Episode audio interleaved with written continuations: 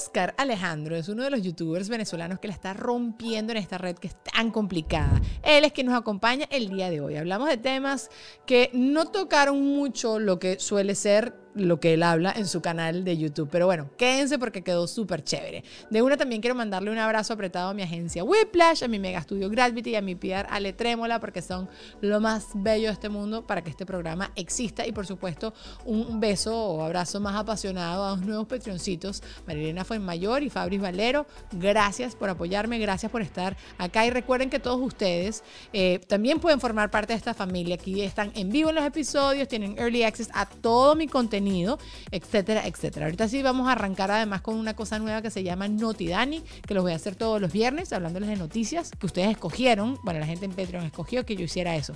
En fin, muchas cosas chéveres por allá por Patreon. Súmense, vénganse. Y bueno, también mientras tanto, quédense viendo este episodio que arranca así.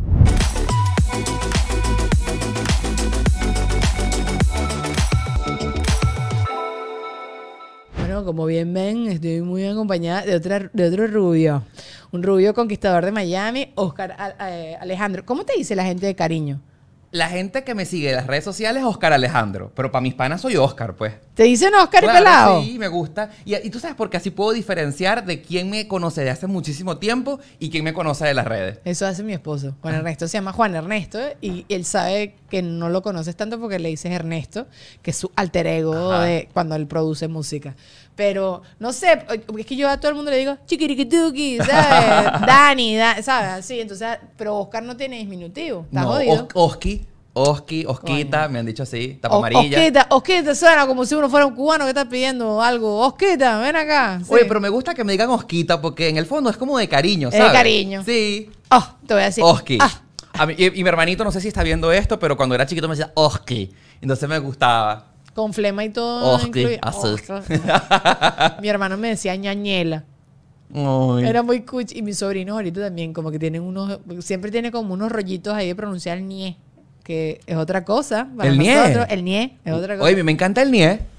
¿A ti no te gusta el NIE? Eh, no voy a hablar de esas cosas. Ok. Este, sí, no, no me interesa el NIE. ¿A quién le, le encanta el NIE? ¿Qué es no, pero se producen sensaciones interesantes allí si lo sabes manipular. Está bien, pero, pero que, que no, no, no, no, como es un eh, espacio en el que no me siento experta. Ok. Sí. Oye, yo sí soy experto en ese espacio, así que puedes escribirme a Oscar Alejandro y yo puedo con muchísimo gusto compartir mis experiencias por ahí. Hágale, hágale.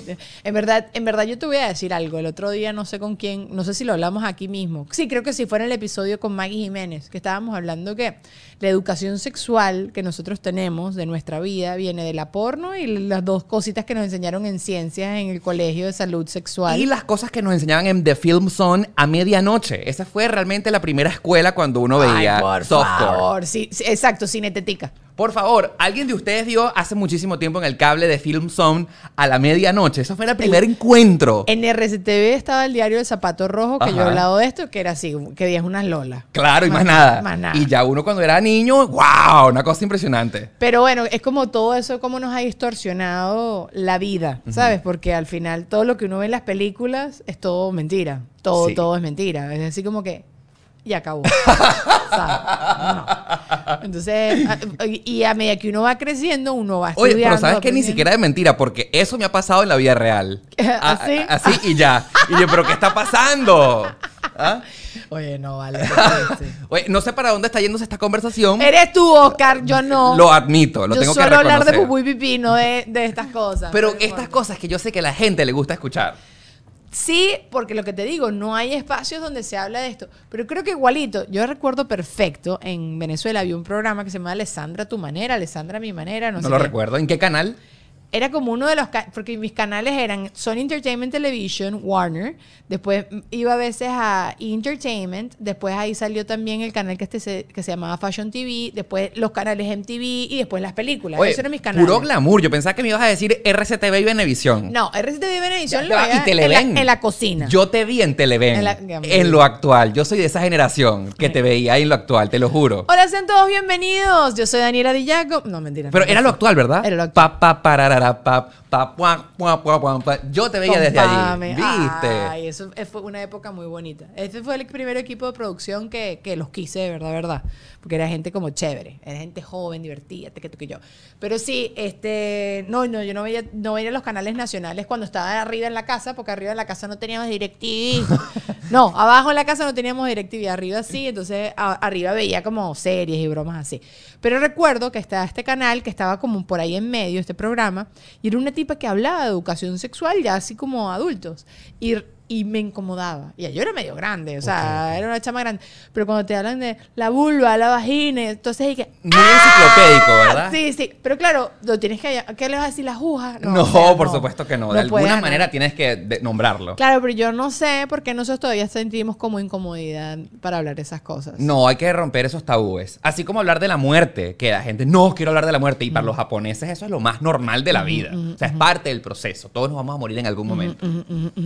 Yo creo que porque nadie quiere ser vulnerable con sus cositas, ¿sabes? Sí. O sea, el otro día fui al show que nos invitó Juliet eh, y Arturo de los Ríos, que se llama Terapia en Pareja. No me acuerdo bien cómo Te se invitaron llama. para el la show. cama, porque ellos tienen un programa en la cama. Ese, ese fue el podcast, pero eso fue hace rato. Pero este fue un show, show. Ok. Y entonces eh, empezaron a hacerle preguntas a la gente en el público. Así como para que ellos hagan terapia. Es buenísimo porque hay gente que ha metido la pata. O sea, como que le preguntaron a una parejita joven, este, tú algún, al, al muchacho le preguntan, ¿tú en algún momento te has querido acostar con una de las amigas de ella? Y el chamo se ha quedado callado. Se ha quedado callado. Ese no tiene entrenamiento. Tiene que decir, este, no, claro que no. Sí, la mía es la más bella, ¿sabes? Ahora, para ti el silencio es como sí. Claro. O sea, es como El que calla, Otorga.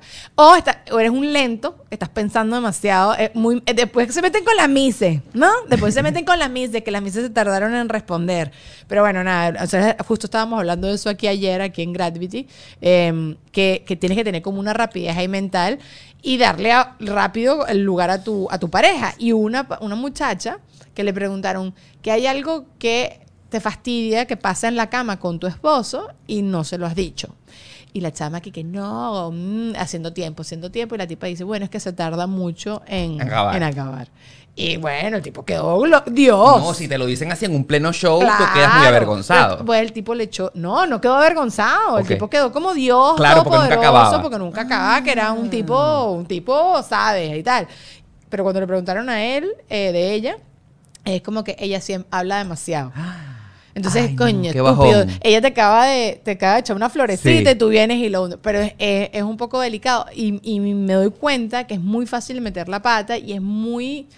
Es, es mucha vulnerabilidad. Porque entonces, yo recuerdo cuando yo era chiquita, la primera vez que tuve relaciones, que lo hablaba con mis amigas y tal. O sea, la primera vez, yo recuerdo que, que la. Como que mis amigas estaban hablando de eso y, y yo me sentía incómoda o no sabes qué decir o esto me ha pasado. O la primera vez que te diste un besito. Sí. ¿Sabes? Como que yo todavía no me había dado un besito y todo el mundo ya se había dado un besito. ¿Sabes? Como que esas cosas. Entonces, no sé, creo que por ahí van los tiros, más que también tabú, porque al no hablarlo, porque es muy vulnerable, se convierte en tabú. Pues sí, pero yo creo que hay que normalizarlo. La sexualidad es parte esencial de nuestra vida y quien diga lo contrario está mintiendo. Eh, Está pasándola mal. Exactamente, está pasándola mal, así que yo voto por esa que, que nos abramos un poco más. bueno, y saca un podcast de sin hacerlo sexualidad. vulgar, porque el sexo no tiene por qué ser vulgar. El sexo tiene que ser divertido, jocoso, Sí. eh, intercambiar experiencias. Total, todos lo hacemos. Sí, sí a todos. Sí, Sí sí, pero ese, ese show te lo pongo en tus manos. Porque yo sí, yo con Mariela, yo hablaba mucho de esto y hubiese hecho todo el tiempo. o lo dejamos para la parte de Patreon. Ajá. Mira. Maybe. Puede ser, ¿verdad? Ajá. La que viene después de esta parte pública. Sí, sí. Así que si quieren formar parte de la familia de Patreon, ya saben, la- allá en la cajita de información está la cosa. Pero yo contigo quería hablar porque tú has vivido también unas cosas como muy grandes ahorita con tu carrera que has desarrollado con el mundo youtuber. Has viajado un pocotón de lugares y has, has- has, me imagino, cosechado un pocotón de... No cosechado, como... Sí, cosechado un pocotón de recuerdos bonitos. Pero me estaba poniendo a pensar de si, si tú recuerdas de tus core memories, ¿no? Esos, esos, esos recuerdos de cuando uno es chiquitico, Sí. chiquitico que te marca la vida. Y yo no tengo mucha memoria de mi vida. Pues yo, yo, yo todo como que, si, si le echo coco, sí me acuerdo, pero si no, no. Y he visto como muchos videos recientemente de niñitos que le están aplaudiendo para que se lance porque tiene un traje de baño de Superman, entonces le gritan Superman en una piscina. Esas cosas me emocionan mucho y la gente escribe mucho, esto es un core memory. Ahorita fui con mis sobrinos a Disney, entonces mi sobrina pegaba unos gritos de emoción loquísimos y estos son core memories, pues como memorias como del corazón. ¿Tú tienes de eso? Deténgolas todas. ¿Por dónde quieres comenzar? Dímelos todas. Bueno, yo te puedo comenzar a decir que yo en este momento de verdad siento, me siento plenamente bendecido por la vida y siento que tengo que retribuirle tantas cosas bonitas que me pasan. Porque uno de mis core memories de cuando yo era chiquito, tenía cinco años, es que yo veía a Super Sábado Sensacional y veía cómo Gilberto Correa bajaba las, Las escaleras, escaleras, sí. del, del, bueno, del estudio 1 de Venevisión y había una voz que decía, y con ustedes, Ajá. Gilberto Correa. Sí, sí, sí. Y entonces yo veía eso y eh, esto va a ser muy cómico, pero yo me encerraba en el closet de mi casa y decía, y con ustedes, Gilberto Correa. Cállate. Salía del closet y yo, hola amigos, ¿cómo están? Y tú me, tú me preguntas, ¿por qué yo hacía eso? O sea, era como un instinto de que yo en algún momento quería verme en la pantalla de la televisión. No sé por qué, eso me llamaba muchísimo la atención. Y mi mamá, por ejemplo, me compró de cuando yo era niño un micrófono de juguete para que yo animara como Gilberto Correa. Ay, qué cuchi. Este, y ojo, la vida me fue dando la oportunidad de, yo soy de Valencia, me mudé para Caracas, en algún momento después trabajé en Venevisión y ese sueño de verme visto bajando las escaleras de Super Sábado Sensacional como Gilberto Correa, sabes que realmente ocurrió, pero de manera muy triste. Porque solamente pasó en una tarde que vi el estudio de Sábado Sensacional vacío, completamente apagado, sin cámaras, pero el set estaba montado. Y yo me bajé por, eh, me subí por las escaleras y las bajé. Y me visualicé como que, ay, esto es lo que yo tanto deseaba que sucediera cuando era chiquito, ¿verdad? Y fue como un momento muy doloroso porque sí pasó, pero con el estudio apagado. No, chico, pero ¿por qué doloroso? Pe- Pero, va, pero fíjate a dónde voy con este cuento, ¿no? El hecho es que la vida me dijo, bueno, si querías que pasara esto, yo te voy a cumplir ese sueño de niño de caminar por las escaleras de Sábado Nacional apagadas, pero ahora me sorprendió con algo muchísimo mejor, porque si tú te pones a ver, Sábado Sensacional era un programa que solo se veía en Venezuela, que se transmitía solo por Venevisión para un solo país, y por ejemplo, en contraparte te puedo decir que ese mismo niño que tiene frente a ti, que no ha cambiado prácticamente nada, solamente que ha crecido un poquitico más, este, hoy, hoy en el día de grabación de este video, que vamos a decirlo, este video se está grabando el, el 31 de agosto del 2022. Sí. Y yo me meto en el, mi panel de control de YouTube Studio el día de hoy y me arroja una cifra que yo ni siquiera puedo asimilar por completo, que ha sido el mejor mes de la historia desde que hago videos en YouTube, con un total de 9.5 millones de ¡Qué reproducciones. chévere! O sea, yo decía, bueno, pero Dios no me complació con salir al aire en Venevisión en Sábado Sensacional, pero hoy en día soy el dueño de un canal de YouTube por internet que se ve en todas partes de Latinoamérica y del mundo donde hablan español, Sí. no solamente eh, centrado en un solo país, con una audiencia enorme, con unos ingresos que se equiparan más o menos a esos millones de suscriptores que me ven. Qué Y- chévere. Y, hoy en día soy el dueño de mi propio programa, digo lo que yo quiero, me expreso Claro. como me da la gana, sin depender de jefes encima o una pauta musical o de entrevistados que me pongan porque yo soy el empleado de un canal, sino ahora yo soy el dueño de una empresa, de, un, de mi propio canal, de lo que yo quiero decir, de, los, de las cosas que yo quiero comentar. Y lo digo en esta conversación eh, muy íntima, que estamos acá muy pocas personas en el estudio y a lo mejor muchas que nos ven acá, pero la vida te puede sorprender cuando simplemente crees en tus sueños y vas para adelante y actúas desde el fondo de tu corazón. ¡Qué chévere! ¡Qué bonito! Ay, yo, yo me muero. Yo también quiero ser youtuber y ya está. Ya- Lo he ya dicho mil veces. Sí, pero quiero estar a tu nivel. Todavía me falta un poquito. Mi Todavía amor, pero, voy. o sea, yo te veo desde hace tanto tiempo, como la chica que actualmente hablábamos que, ah, que presentaba en lo actual. en lo actual. Lo actual. Y hoy eres desde hace muchísimo tiempo presentadora, invitada de El Gordo y la Flaca. Te veía y te escuchaba tantas veces en TNT narrando el Miss Universo, Ajá, el Miss de los ajá, Oscar. ajá, Y, o sea, eso también es un sueño hecho realidad para Claro, mí, para ti, de que las cosas se pueden lograr con todo el corazón del mundo. Hay que simplemente estar dándole, que te, ¿cómo es que la creatividad te agarre agarrando, que lo trabajando y que la oportunidad también te agarre trabajando? ¿no? Exactamente. Yo, o sea, yo cuando aún vivía en Venezuela y te escuchaba en los Oscars, ¿verdad? O sea, como narradora de los Oscars. Hice unas cosas con los Oscars, pero era más el Miss Universo. Esa más sí. menos, y decía en TNT y decía narradora Dani Di como yo, verga, qué caraja tan arrecha, Dios mío, me encanta ella, cómo ha llegado de lejos y tu Arrecha. carrera nos inspira a todas las personas que queremos lograr nuestro sueño, de verdad. ¿Sabes?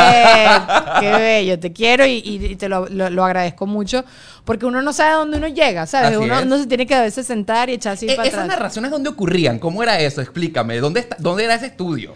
Fue, fue en diferentes lugares. Al principio era en Atlanta, en los estudios de CNN. En la torre de CNN. En la torre de CNN, que con el conglomerado Turner, que tú entrabas y yo estaba casi en medio Cartoon Network, Ajá. que para mí era así como... porque está todo lleno de muñequitos. Bueno, estaba, ya todo eso falleció, pero estaba todo lleno de muñequitos y todas las comiquitas que uno había, ¿sabes? Con Desde ahí salía señal de TNT. de TNT para Latinoamérica. Que este trabajo, yo creo que esto yo sí nunca lo he contado, mira, lo voy a contar acá. Llama, la gente de Turner llama a Luigi Ratino porque ellos ya habían trabajado con Cintia Lander el, ante- el año antes Lo que recuerdo. yo. Y lo que querían era otra Miss Universo, otra muchacha que hubiese participado en el Miss Universo. Luigi lo que hace es ofrecerle... eh, le- le ofre- le- mm, me menciona a mí, mira, no tengo una Miss Universo, pero te tengo a Daniela. Ay, pero ella no fue al Miss Universo. Él le dice, entrevístala, siéntala, siéntate con ella y entrevístala por teléfono. Entonces me llama el que era mi jefe y nada, me dice, ¿hablas inglés? ¿Hablas español? Sí, todo perfecto, creo que tal. Me, me hace la entrevista en inglés, además, y yo, bueno, buenísimo. Aparte que uno, el- el- cuando no practicas el inglés, tú sabes cómo es tu inglés, ¿no? Es como Open English. Ajá, ajá, frozen, very frozen. Y nada, así, así se me empezó a dar esa oportunidad y para mí eso fue absurdamente loco porque además era como una vacación deliciosa. Lo que yo quería es que no me agarraran nada más por un año. Y claro, como yo no había vivido la experiencia de haber ido al mismo universo, yo en vez de contar mi experiencia, me dediqué a averiguar de todas esas muchachas. Pero yo te estoy diciendo que esto era previo a redes sociales. Sí. O sea, la información que se conseguía de estas muchachas eran dos coroticos cositas que conseguías a través de la página del Miss Universo, las googleabas, las páginas de sus concursos nacionales. Yo Había que hacer una investigación real. Serio. Yo te estoy diciendo que yo tenía una enciclopedia de información. Y claro, en el Miss Universo, yo lo que hacía, en- mientras que hacían la traducción, yo hacía los comentarios y mm, hablaba de las muchachas. Entonces, eso, ese contenido es atemporal porque es de las muchachas. Entonces, gracias a Dios, después estuve haciendo ese trabajo como 10 años más. De 10 años. Como 10 años. Más. Eh, Se me acabó hace dos años, un año, porque bueno, como les dije, CNN cerraron sus oficinas en Atlanta, entonces lo empezamos a hacer en México. Y después de México viajé uno o dos años a hacerlo en Argentina, que es ahorita donde ellos tienen las oficinas allá. Y es mucho más económico siempre contratarte a alguien por allá Por abajo, supuesto. o más joven, o una Miss, mm, whatever, o, o no poner ni siquiera comentarista. Quizás Claro. la, no sé La cómo lo están haciendo ahora. Sí, no sé cómo lo están haciendo. Pero, que está tan feliz. Fue delicioso. Aparte de Oscar, era así como trabajar con, con medios gringos, que tú lo dejas de saber. Sí. Con, con clientes gringos en general. Como las reglas aquí de laborales son muy diferentes que en el mercado latino. A mí me buscaban en limusina, me ponían en un hotel cinco Divino. estrellas, me daban en aquella época 100 dólares en el hotel para gastarlos como a mí me diera la gana. Wow. Yo me iba a masaje, yo me agarraba ese dinero y me lo ahorraba y me, lo, me iba a comprar maquillaje, porque yo quedaba, yo me como un- una McDonald's, ¿qué me importa? ¿Sabes? Como que mis prioridades estaban muy claras y viajaba como 5 o 6 días acá. No, eso era para mí una vacación y ahí fue cuando me enamoré de viajar sola. Porque viajar solo, la gente le tiene mucho miedo, comer solo y todas esas cosas. A mí me encanta. Es, este viaje en particular me iba al cine sola, me iba a cenar a donde me diera la gana sola, me iba, si había Cirque du Soleil, me iba sola al Cirque du Soleil en Atlanta y bla, bla, bla. Fue como una época muy bonita de aprendizaje y de, de así, pero fue espectacular. Tal cual como lo dice, para mí sí fue un sueño. No, y aparte la adrenalina de estar en vivo, ¿no? Eso era... O sea, que no hay edición. Eso es todo más. Bueno, cometí mis burradas. Por supuesto, como Mis todo. tremendas burradas, que creo que esto también lo he hablado acá. Nosotros los venezolanos, nosotros los venezolanos. Hablamos con las S. Ajá. Y estaba participando la primera mujer transgénero en el Miss Universo, Wow. Ángela Aponce, que lo acabo de hacer, ven, Ángela. Tengo que decir mucho la A. Y me comí la A. O sea, como dije Ángela Ponce. Ángela Ponce. Ángela Ponce. Y era Ángela Ponce. No, Ángela Ponce. Ok. Pero yo lo pegué. Ángela Ponce. Ángela Ponce. Entonces no se oye tanto la última A. Y me empieza un tuitero siempre venezolano, porque Sí. nosotros somos los que nos atacamos entre nosotros. Y, y era, y tenía seguidores y me empieza, me empieza a decir, dijiste esto, dijiste yo. yo tuve que escribir por privado. Flaco, yo no dije esto, deja de alimentar esto. En verdad, lo dije en venezolano, apre- apurada, apretada, despacio, porque te están hablando en el oído y todo eso. Tienes De- como un apuntador. tiene tienes, o sea, tengo, un, tengo los audífonos donde escucho a los traductores, me escuchaba a mí misma y mi, mi productor en línea me hablaba. Ok, un montón de voces en los audífonos. Sí. Wow. Pero te habla que te dicen cosas muy puntuales y de resto tú estás viviendo el show, porque ellos lo que quieren es que tú de verdad reacciones y vivas el show en plenitud. Entonces era delicioso. Cuando pasó lo de que coronaron mal, ¿te acuerdas? Claro, Lo de, Steve el- lo de. Pía y lo de la colombiana. Ya nosotros sabíamos que había ganado eh, Pía. Ya tenías el resultado. Lo, lo escucharon mis productores entre los camarógrafos, porque ellos están cuadrando las Sí. tomas y la cosa. Entonces no los dicen justo en el, com- en el comercial. Dicen, mira, va a ganar eh, Filipinas y tal. Y yo, coño, qué fastidio que no ganó la colombiana, qué bolas. Tal, Y cuando tú ves que Steve Harvey anuncia mal, ¿qué está pasando aquí? No, cuando Steve Harvey anuncia que ganó Colombia, nosotros, yo me pongo contenta.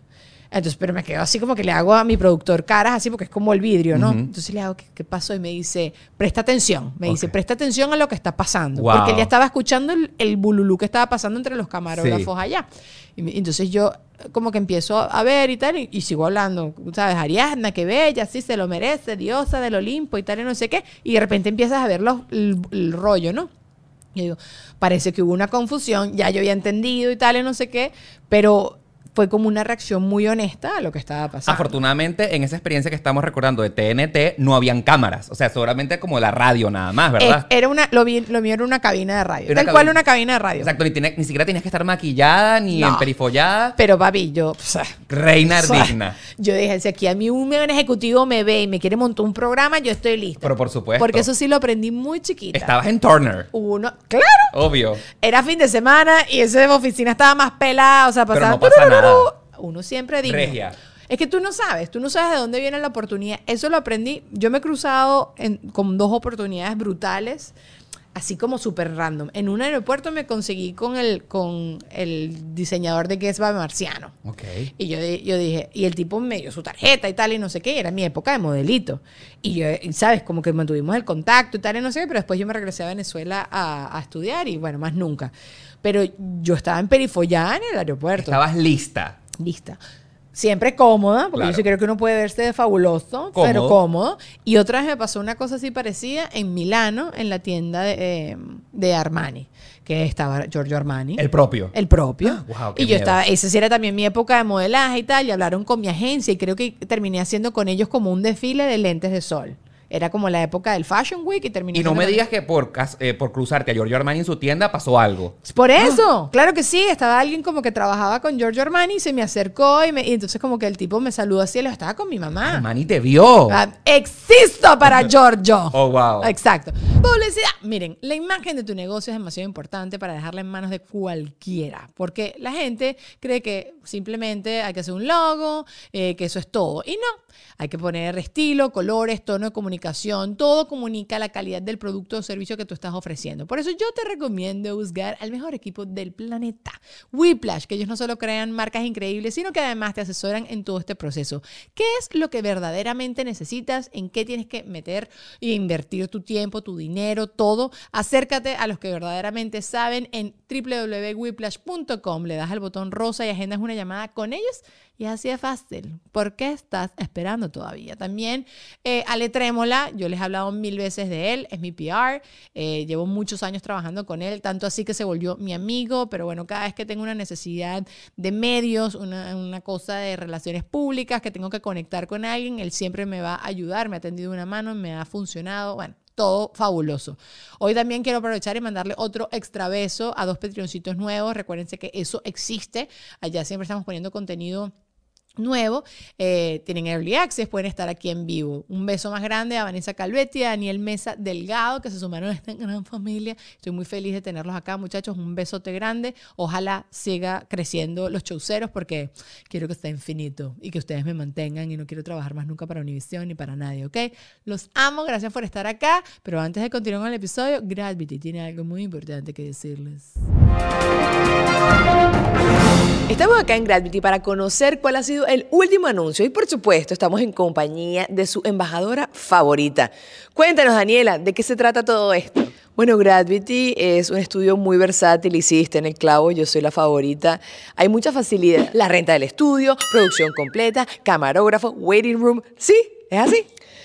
Sí, también puedes hacer conferencias de pre. ¿Virtual? Ay, eso está genial. Eso significa así como que uno puede entrevistar al artista en cualquier parte del mundo, ¿no? No, sí, pero si tú sabes tanto, entonces invítalos tú a toda la gente a que los contacte y que les ofrezcas los tres planes que ellos tienen, ¿ok? Porque yo no voy a hablar más. Chao. Gracias, Daniela, por este maravilloso aporte. Y ya lo saben, amigos, si ustedes quieren contactar a la gente de Gravity y utilizar este maravilloso servicio, puedes hacerlo a través de www.gravity.com o a través de Instagram, arroba Gravity. Entonces sí creo que uno siempre tiene que estar listo. Así ¿Ves? es. Lo conectamos con lo que estábamos hablando Sí. antes. Tú tienes, uno tiene que estar listo para la oportunidad. Exactamente. Cuando venga la cuestión. Que si es el cura para la iglesia, dicen por allí. Estoy de acuerdo. ¿Te ha pasado alguna vez algo así que por estar en el lugar indicado, de la forma indicada, de la que te quiere que tuki tuki se te ha Bueno, dado no algo? tanto así como cruzarme en la tienda de Giorgio Armani en Milán. Bueno, coño, pero eso es muy O específico. sea, pero sí me pasó algo muy curioso hace un mes aproximadamente que yo estaba volviendo a grabar un video en Barrow, que es la ciudad más al norte del continente americano, la ciudad más al norte del Polo Norte, y estaba grabando un video y unas personas que estaban em, comiendo perro calientes me invitan a comer porque les estaba sobrando un perro caliente. Y yo, bueno, por supuesto, claro que sí. Y mientras eh, estábamos comiendo, el tipo me identifica con una cámara. ¿Qué estás haciendo tú aquí? Le explico que soy youtuber, que tengo un canal, le muestro las estadísticas, le muestro que yo grabo- grabé un video en Barrow en diciembre que llegó a 8 millones de visitas y el tipo me dice, ya va, dame un segundo, déjame hacer una llamada. El tipo se va, hace una llamada y el tipo me dice, ¿a ti no te interesa grabar en Whittier? Whittier. Yo, ¿qué es esto? ¿Qué es Exacto, Whittier? no tengo ¿Qué- idea. ¿Qué es Whittier? Sí, sí, sí. Entonces, eh, ¿tú no has escuchado de la historia de un pueblo que es donde vive toda la gente en un solo edificio? Y sí lo había escuchado. Y sí me había enterado de que la historia había sido muy viral en inglés. Ok. Inmediatamente googleé y dije, oh, esto es una mina de oro. Claro, claro. Y dijo, "N- no he escuchado de Whittier, pero sí sé del pueblo que vive en un solo edificio. ¿Por qué? Porque yo soy el dueño de un hotel allí. ¿Te interesaría grabar allí? Ah. Entonces yo, dos más dos son cuatro, dije, claro que sí. Este, bueno, aquí está mi tarjeta. Si te interesa ir, ve. Eso estamos hablando de que sucedió en Alaska hace un mes. Ok, yo muevo mi agenda. Lo único que tuve que hacer fue mover el boleto de avión un día más. Eh, no tuve que rentar un hotel porque ya me estaban dando una noche de hotel Claro. y fui. Dani, amigos que están viendo, yo fui a Whittier, espectacular, un pueblo con glaciares, fuimos a esquiar en glaciares, la historia del edificio de la posguerra, guerra mundial, una cosa fabulosa. Eh, me vacilé mi experiencia, pero el fin del cuento es que yo en el momento no sabía que estaba grabando un video que llegó a 3.5 millones de views.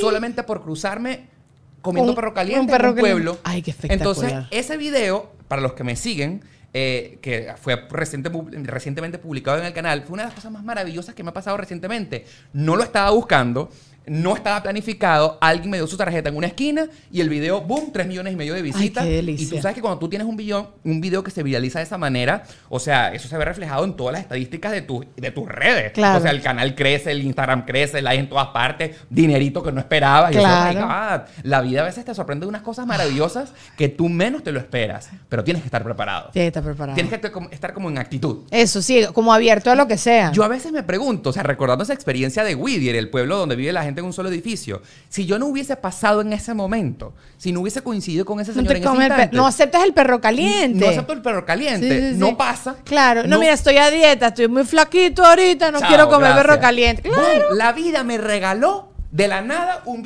un video de 3.5 millones de vistas que más allá de las vistas representa un montón de cosas más Claro. que no estaba buscando. Ay, qué delicia. Ven acá. No me peguen esas cosas. Vente para acá. No, Pero no, qué ya rico. va, y déjame to- tocarte a ti también. Ay, Giorgio Armani, Giorgio porque las Armani. cosas interesantes se tienen que pegar. Pero uno se le olvidan estas cosas. Y qué bueno que hiciste la sumatoria y que te diste cuenta de todo esto, porque uno no lo, no, o sea, como que no sacas estas cuentas, pues. Yo, yo sí creo que la- como que estas son las cosas que tú dices de las causalidades, ¿no? De, que no son casualidades. Ay, que esto, no, tiene que Pero pasar. tú sabes que eh, a mí me gusta muchísimo una frase de Spider-Man que dice que un gran poder también requiere de una gran responsabilidad. Mm. Porque si a, ti te pasan, si a ti te pasan esas cosas mágicas, sorprendentes, como que de repente Armani te vea y te contarte para un showcito o lo del, los acabo de contarle el perro caliente, detrás de eso, la vida te premia de una manera muy linda. Pero detrás tú tienes que devolverle al universo, a la vida, al no sé, a la sociedad, con pequeños detalles, tantas cosas buenas que te pasen. Porque no es recibe, recibe, recibe, recibe, recibe. A cambio, la vida está esperando que tú retribuyas de alguna manera. Pero yo creo que tú retribuyes sin hacer, mm, o sea, más que lo que ya estás haciendo. Trato, trato. Entonces tus videos, entretenimiento, y esto yo también tuve que eh, hacer las paces con esto, porque cuando yo estudié periodismo yo quería ser periodista de guerra, Ajá. yo ¿Sí? quería ¿En ser, sí, me encanta. Te veías en CNN. Cállate que ahorita cuando empezó a pasar todo lo de Ucrania, yo que- quería ver con quién hablaba, yo quiero ir, o sea, quería ir para allá. allá, sí.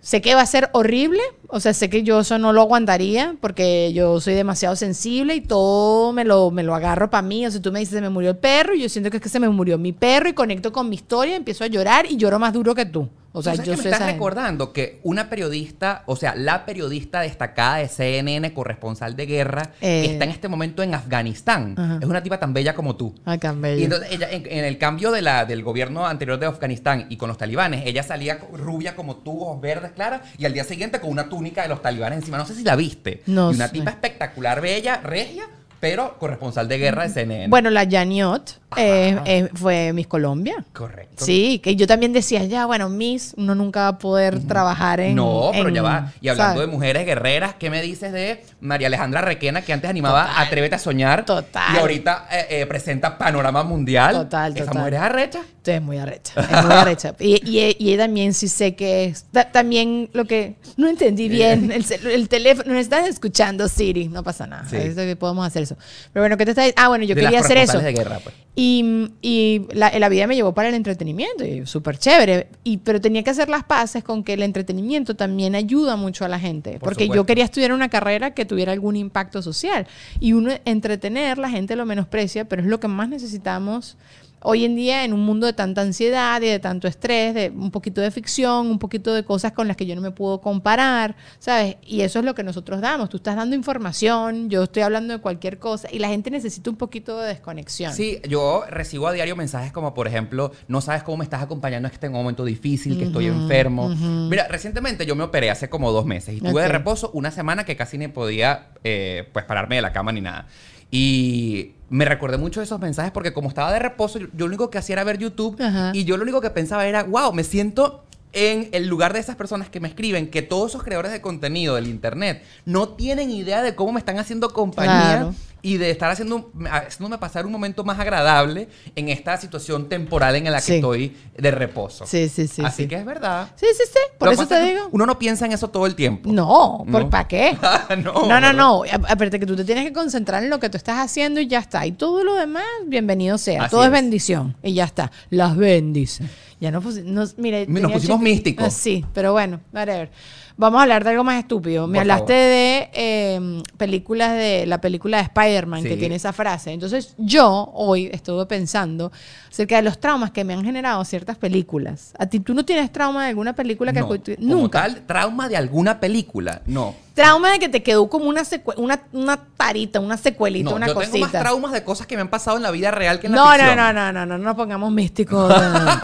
No, no, porque, o sea, porque me me acordé de esto porque estaba hablando de, de- yo me, de tiburón.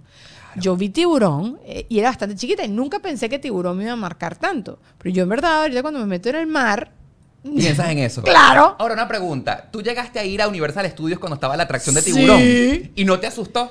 Claro, O sea, bueno, decía, ¡ah! No, pero era un tiburón bien chimbo. O sea, Era- Era, como de plástico. pero cállate que para nuestra época Era eso era cosa- como triple wow. Esa atracción ya hoy en día no No existe. existe, la sí. cambiaron por otra, no sé cuál es la que está en ese momento. Creo que es Harry Potter, la que está justamente. ajá, ajá, enfrente de donde estaba el tiburón guindando, es verdad, verdad. Exactamente, pero antes había un tiburón como de plástico y que No se importa. electrocutaba, ¿te porque, acuerdas? Porque tú no te das cuenta que estabas en el barquito y te salía el bicho ahí del Claro. lado. ¡Ay! Y pegas el grito. Electrocutado y después quemado. Eso, eso, ¿Te acuerdas? Sí, total, total. Era demasiado chévere. Pero yo en los el mar, si tú me invitas a un bote o algo así, yo me lanzo y tengo miedo que me salga un, Un tiburón. un tiburón. O que te pones como lentes de agua y estás viendo así debajo del agua y te sale el tiburón y te sonríe ¡Qué así de repente. ¿Estás loco? No, no, en este caso lamento decepcionarte, no tengo traumas de película. Cero. O sea, ni exorcista, nada, una cosa No, de terror seria. honestamente no.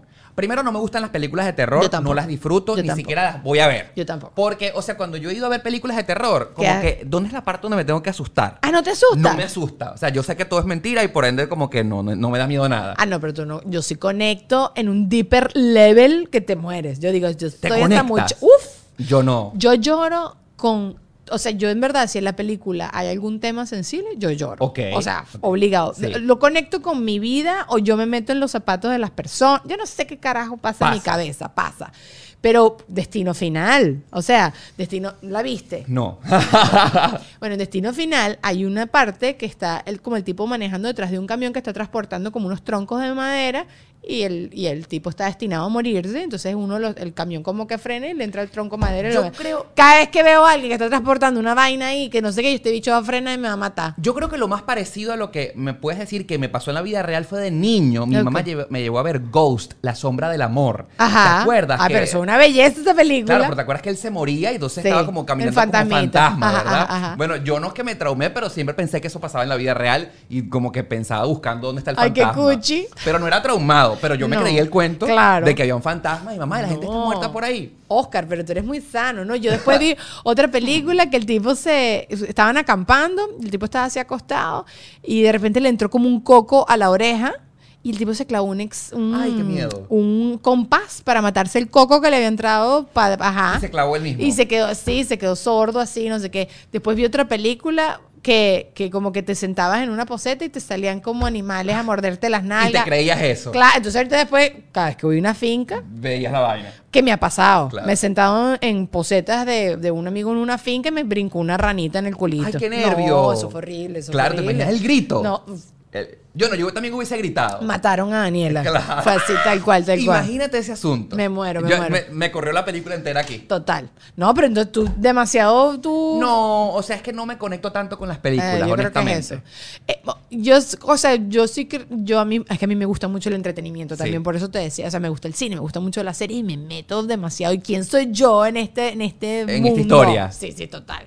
Entonces puede ser que sea más por eso, pero no, yo quedé traumada. Lulu, ¿tú tienes algún trauma en alguna película? Trauma Es que de película. Estaba pensando, pero no era una película, era como una serie, eh, Alerta Aeropuerto. El tema de todos los La que aeropuertos. pasa en Discovery. Ajá, como que esas cosas, como cuando estoy en el aeropuerto y veo a alguien comportándose raro, es como, mm, Mm, tienes algo en la maleta, estás sospechoso. Había- Vamos a invitar a la gente a que comente aquí en la parte de abajo. Eso, eso. Por favor, si tú Hágale. tienes algún trauma de alguna película que hayas somatizado en la vida real, porque esto es bien, bien particular.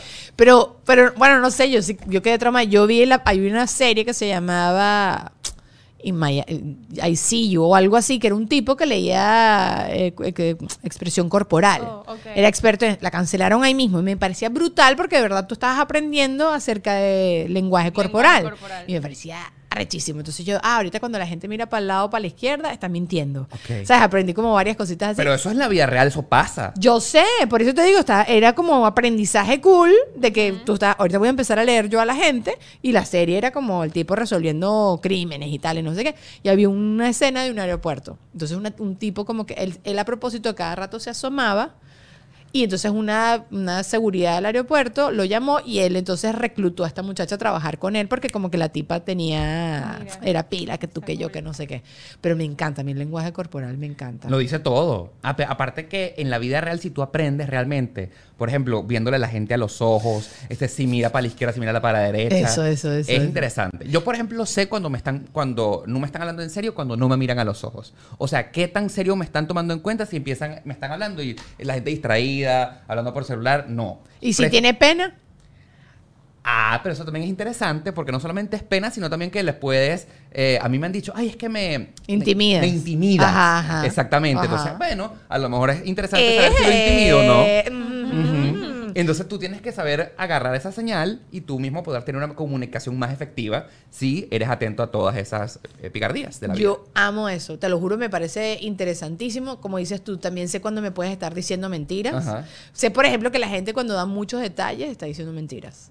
Sí, o sea, porque yo soy muy mentirosa. ¿En serio? Yo no sé mentir absolutamente nada. yo sí. O sea, ¿tú sabes qué es lo que me pasa a mí? Que a veces cuando tenemos que recurrir a mentiras blancas. Claro, claro, nada o- serio, siempre ok, estupidez. Tengo una memoria tan mala que después no me acuerdo cuál fue la mentira que dije. Te voy a enseñar, y esto ya lo he hablado acá, esta es una técnica milenaria, no, no lo debería compartir tanto. Pero. Nunca cuentes mentiras 100%. O sea, por ejemplo, Oscar, ¿por qué no pudiste llegar hoy al podcast? Sí. Entonces tú me cuentas, Daniela, se me mojó el celular. Entonces, cuando yo te vuelvo a ti a preguntar de que se me mojó el Pa- celular. Algo pasó, o sea, me pasó en la vida real. Y tú, exacto, tú tienes algo y entonces te da tiempo tú de recordarte porque esta vieja me está preguntando algo tan Claro. puntual y no sé qué y te reconectas con tu ¡Qué mentira. buena idea! O sea, ¿sabes? Porque para la gente que no sabe y no está entendiendo el asunto, se me mojó el celular recientemente Ajá, en la vida ajá, real. exacto. Perdí toda la información. Sí. Es un cuento que realmente me pasó y la anécdota de Daniela lo que nos está enseñando es que, digamos, una mentira relacionada a algo que realmente haya pasado. Estás creando en este momento a un mentiroso en potencia. Claro que no. Si no yo nunca mentiras, pero a mí mi esposo me ha pillado como diciéndole mentiras a otras personas y se queda aquí que me estaba asustando. Pero Porque no. te crees el cuento. Son mentiras tontas. No, no, cuando tengo que decir una mentira de verdad, hago "Ah", y miro para el cielo y no se me ocurre nada rápido. No, no soy tan buena en Vamos ese tipo a de estar mentiras. claro que, no sé si te recuerdas a un comercial de televisión, que ser transparente 100% no es bueno. Yo- nadie sea, es 100% transparente. No, o sea, no, tú tienes que reservarte algo para ti y a veces en casos necesarios creo que una mentira blanca puede aliviar algunas penas. Yo también estoy de O sea, acuerdo. no es que sean necesarias, pero es un recurso que hay que a a veces muy puntualmente agarrar. ¿Te acuerdas de una mentira que te sacó las patas del barro? Una mentira, una mentira se... ¿Sabes qué? Patreon. Adiós, muchachos. ¿Ok? Llegamos al final de este episodio. Vamos a seguir chismeando de las mentiras.